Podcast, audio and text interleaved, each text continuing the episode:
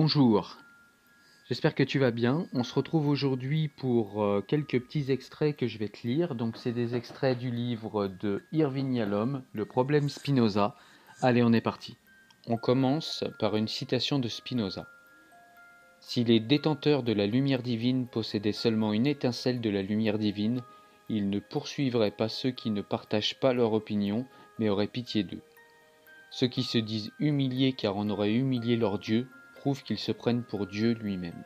Extrait suivant, c'est un extrait qui est euh, cité par Irving Yalom, mais qui vient du traité théologico-politique de Spinoza. On commence. Un peuple libre est conduit par l'espoir plus que par la crainte. Un peuple soumis par la crainte plus que par l'espoir. L'un s'efforce de profiter de la vie, l'autre seulement d'échapper à la mort. Extrait suivant, c'est une conversation entre Bento Spinoza et un juif de la, même communauté que, que Spinoza et qui se nomme Jacob. Spinoza commence la conversation. Retrouvez-moi demain à la boutique, à la mi-journée. Elle sera ouverte. Jacob. La boutique? Ouverte? Mais le Shabbat? Spinoza. Mon jeune frère Gabriel représente la famille Spinoza à la synagogue. Jacob. Mais la Sainte Torah a énoncé la volonté de Dieu. On ne travaille pas le jour du Shabbat. On passe ce jour à le prier et à accomplir les mitzvahs. Spinoza. Dites-moi, Jacob, croyez-vous à un Dieu tout-puissant? Jacob acquiesce sans un mot. Spinoza. En un Dieu parfait, qui se suffit à lui-même? Jacob acquiesça de nouveau. Spinoza.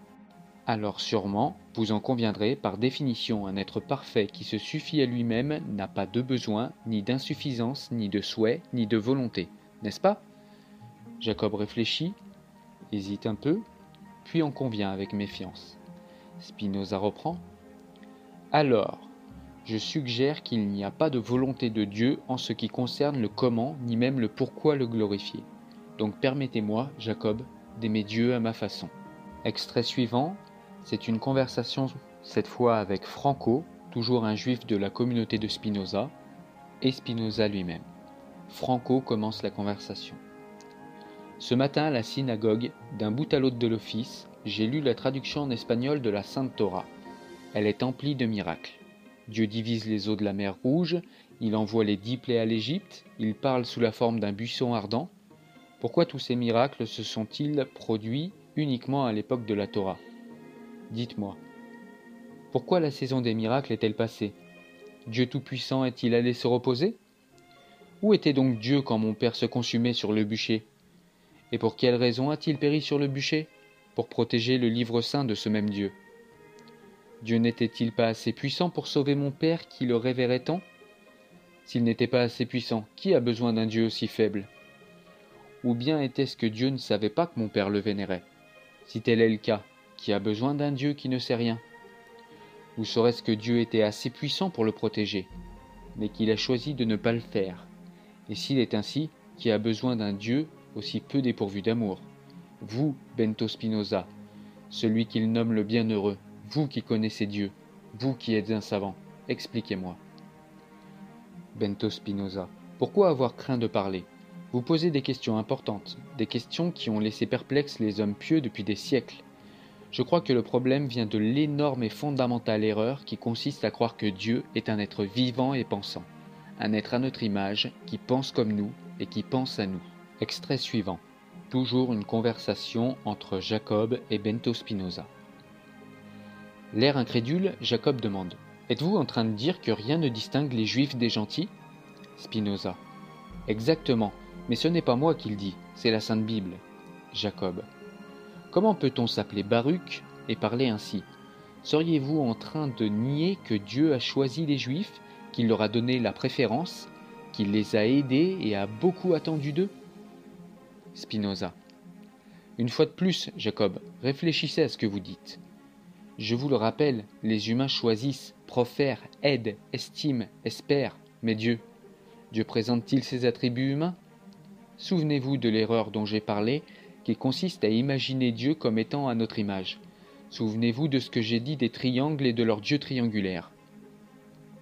Jacob. Nous avons bien été conçus à son image. Reportez-vous à la Genèse, laissez-moi vous montrer ce qui est dit.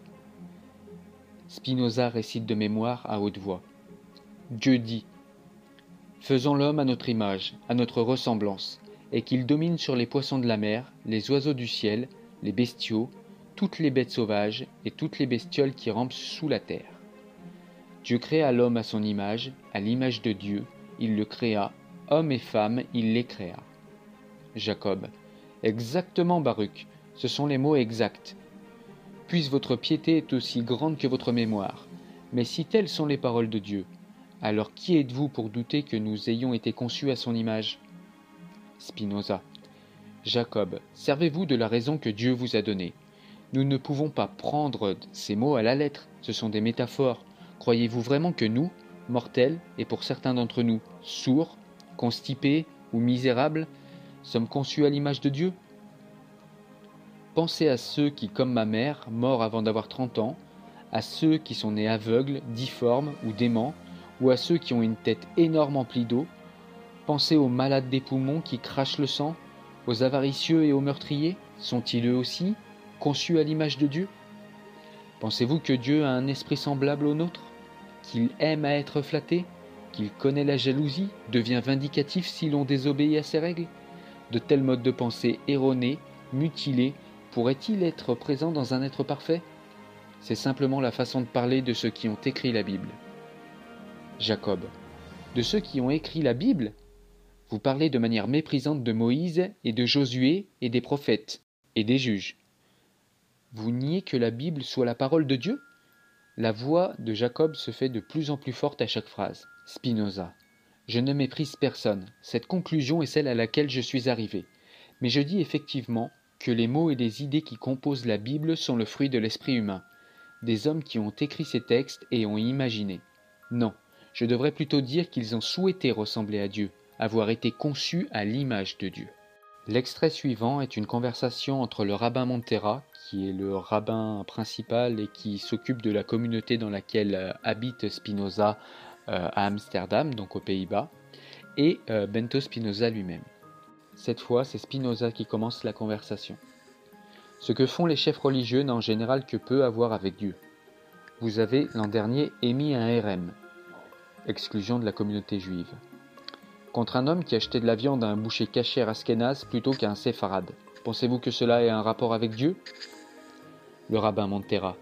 C'était un RM de courte durée, extrêmement instructif du point de vue de l'importance qu'a la cohésion de la communauté. Spinoza.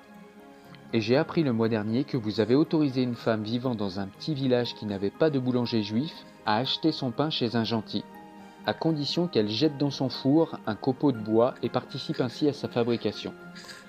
Montera. Elle est venue me trouver désespérée et elle est repartie soulagée et heureuse. Spinoza. Elle est repartie l'esprit encore plus obtus qu'en arrivant, encore moins capable de penser par elle-même et de développer ses capacités de réflexion. C'est exactement l'idée que je défends. Les autorités religieuses, quelles qu'elles soient, veulent empêcher que ne s'exerce notre raisonnement. Montera. Si vous croyez que notre peuple peut survivre sans contrôle ni autorité, vous êtes un imbécile. Spinoza. Je crois que les chefs religieux s'éloignent de leur mission spirituelle en se mêlant de ce qui relève de la politique. Votre autorité et votre conseil doivent se limiter à la piété de chacun et à sa vie intérieure. Voilà ces quelques extraits du livre d'Irving Yalom, Le problème Spinoza, pour vous faire une idée un petit peu sur euh, ce que raconte ce livre.